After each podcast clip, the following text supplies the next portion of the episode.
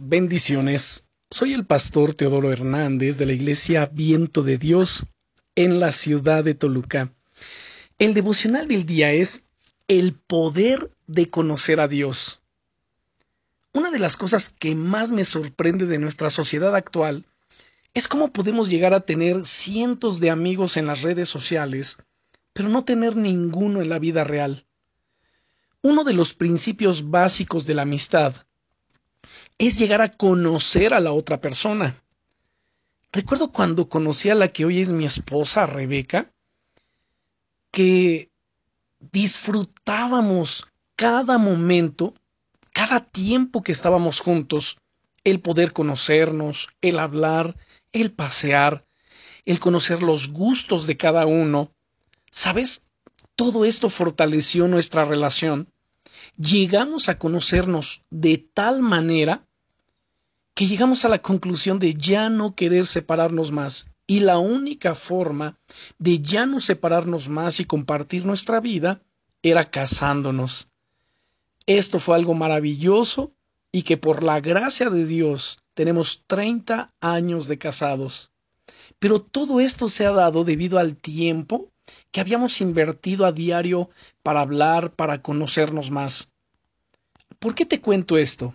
Bueno, porque algo similar es lo que ocurre con Dios.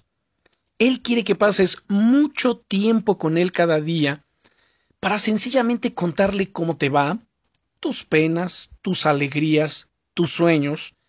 Y lo mejor es que no te hace falta ninguna aplicación para ello.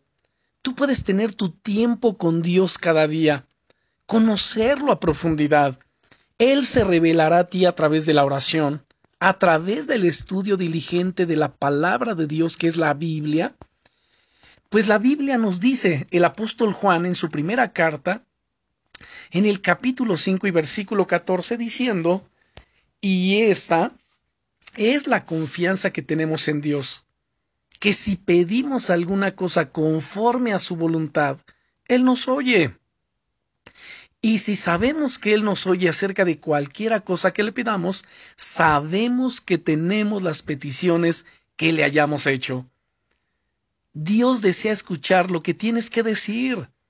Disfruta de su compañía en este día y no olvides reservar un buen rato para tener tu tiempo con Dios hoy. Es el mejor momento del día. Recuerda, Dios está contigo. Dios está junto a ti para asistirte, para guiarte, para guardarte, para escuchar tus oraciones, para responderte. Él quiere que profundices tu relación con Él, que lo conozcas, porque una vez que lo conoces, esto es poderoso. Bendiciones.